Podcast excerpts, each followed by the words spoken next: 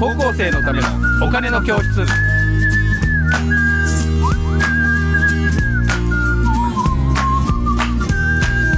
はい、皆さんこんにちは。こんにちは高校生のためのお金の教室のお時間です。えー私 MC の山下です。えーそしてメインキャスターのはいえ福眼経済塾の小笹ですはい、小田さん今日もよろしくお願いしおま願いす。しますえーで今日のテーマはですね、これです。外国人投資家比率ってっていうのはですね、はいこれ小田さんが、えーこれを考えてくれたんですけど、これはどういうまあことでこれをやろうということにはいされたんでしょうか。そうですねいやあのー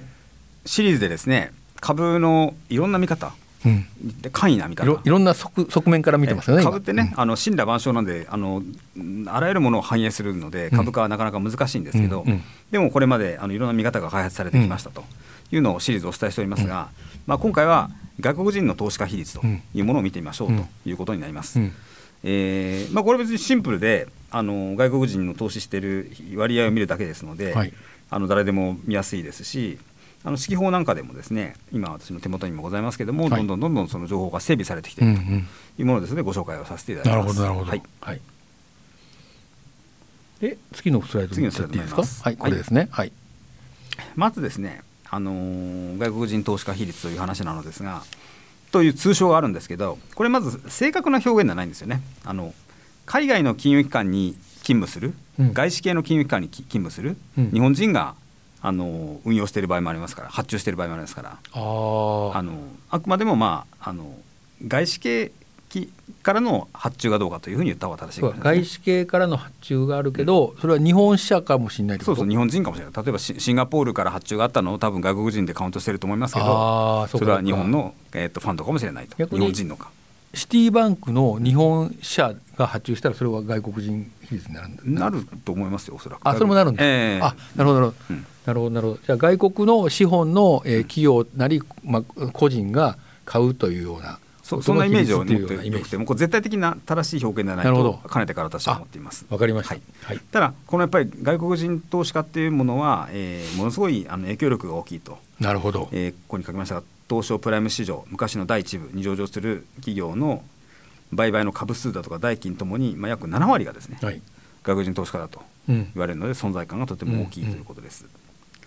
であ7と割かやっぱりあの株式市場っていう概念は外国人から持ってきたものですので、うんあの資本家のす層がとても厚いということですうねん投資家の。だから長期投資家もいればバリュー株投資家もいればバリュー株投資家って何ですかバリュー株投資家っていうのは、はいあのこれまでシリーズをお伝えしてきたことで言いますと、うん10倍とか20倍の株をバーってなるっていうよりはどっちかというとこう安定して企企業の価値に注目して、はいはいはいうん、これまでご説明した指標でいうと例えば PBR がそんなに高くないものを買うとか、はいそそういうのをバリュー株投資家なるほどあそうなんですね成長株グロース株投資家とはちょっと違うとあそうなんですねいうことなでるす、ね、ほどはい、であの層も厚いので、はいえー一つの参考になる場合があると。ああ思なってまなるほすどねだから外国人投資家比率が高いところは、そういう人がえ興味を持ってるんじゃないかっていうことが分かるそうそうですねああなるほど、これどうやって調べるんですかでも外国人投資家比率が高いっていうのはあこれはねあのいろんな多分調べ方があると思いますが、えっと、指揮法にも必ず毎回載っていますあ指揮法に載ってるんですね、ああなるほどで指揮法がさらに最近面白いなと思っているのは、うんまあ私が気が付いてなかっただけなんですけど、うんあの外国人の持ち株比率がですね、上がってるのか下がってるのかっていうのも書いてあるんですよね、うーんなのであの見ることを見見ると面白いそでうすかじゃあその過去に上がったか下がったかみんなを書いてあるとあそうそうですね、ううんんでも上がっていくとなんかか彼らが注目し始めてるぞみたいなのがうんうん見えるってことですね、うんというのはなんで僕私は面白いと思ってるのはその、う国際競争力の見極めに使えるんじゃないかと思ってるんですねああライバル社は国内のライバル社は大体わかるわけですよ、はいはいはいはいあはのいここに指揮法にも載ってます しですが外国の企業がどうなのかっていうあたりはうん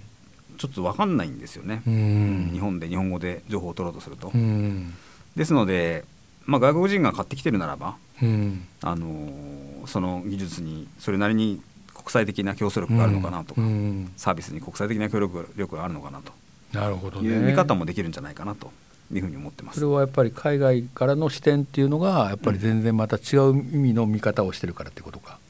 そうですね日あ本のドメスティックではなくてあそうあのまああの世界をあのー世界を見て世界を見た中で相対的に見てこの会社が面白いとかって話になるわけですからなるほどなるほど面白いと思っているということですかねち。なみにこの今今はあれですか、えー、と中国とかロシアっていうのもこの、まあ、ロシアはちょっと今は戦争であれかもしれないけど、うん外国人投資家の中には入ってるってことで大丈夫えっと、原原理原則といえばそうですね。ということは中国人の株主の人もいるしロシア人の株主の人もいるっていうふうに考えて大丈夫そうですね。ああなるほどなるほど。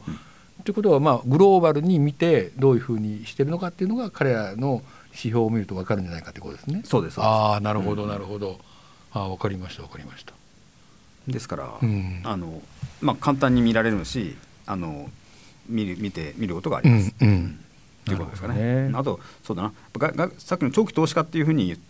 例えば企業経営者でもですね外国人投資家大事にする方っていらっしゃるんですよ。ああこれはあの例えばオリックスのね、はい中高のそのみ宮内さんだとかはい確か私の履歴書に書いてましたけどやっぱりあの外国人投資家はすごく長期の人がいるので、うんうん、1年に1回訪問すると、うんこうミスター宮内ね去年はこう言ったけど今はどうなんだみたいなね、ああすごい長期ではい話してくれるから、あのこちらも鍛えられるとなるほどね。いうことを言ってたりだとかそれは期待社外取締役みたいな感じですね。あ、まあ、まさにそうですよなんかね。うんそれはあの応援してるよみたいな感いじが。やそうですね、だあかあら日本にもそういう人増えてきたと思いますけど、うんまあ、ちょっと一日の長が海外投資家の方にあるのはあるかもしれませんなるほどね。うんいや勉強になります。はいでじゃあ次のスライドいきましょうか、はい、次のスライドはこれですね。はい。あそれで、はいえっと、東京プライムで東証プライムで今が外国人投資比率が高いところが、うん。えーこの5社ぐらいだったということで、はいまあ、ちょっとこれ 子会社子会社っぽくなっちゃってるところもありますけど、えっと、パッと見ていきますと、まあ、日本オラクルはオラクルの日本法人ですので、まあ、外国人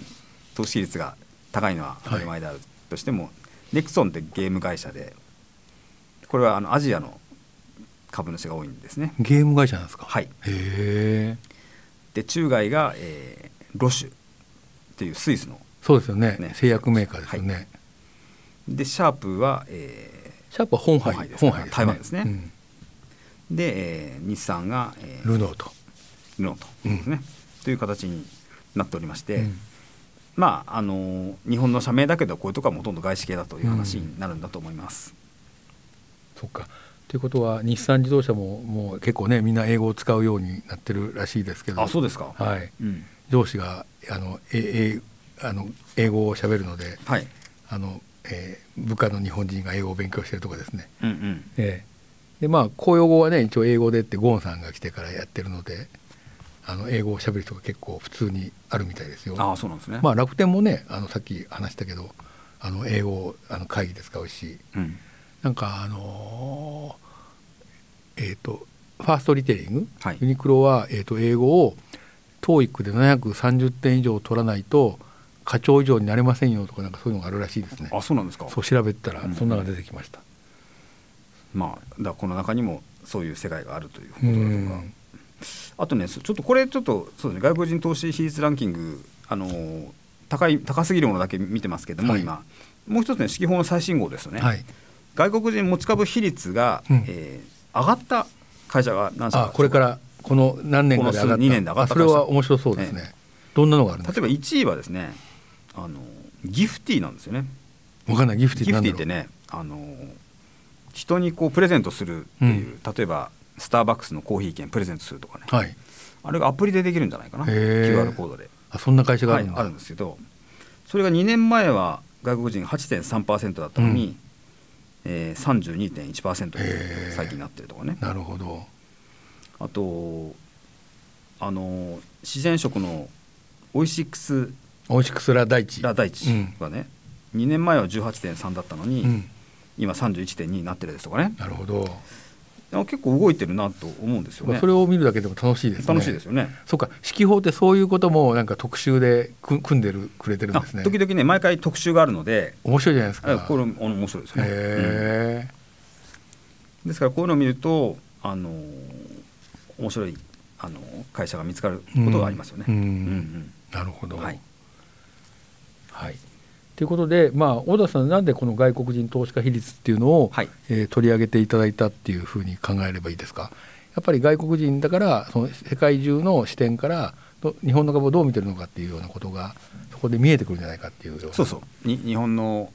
株というよりは日本のまあ企業ですよねあ企業か、うんうんスレッチで、うん日本企業の中のそのあのあれですよねあの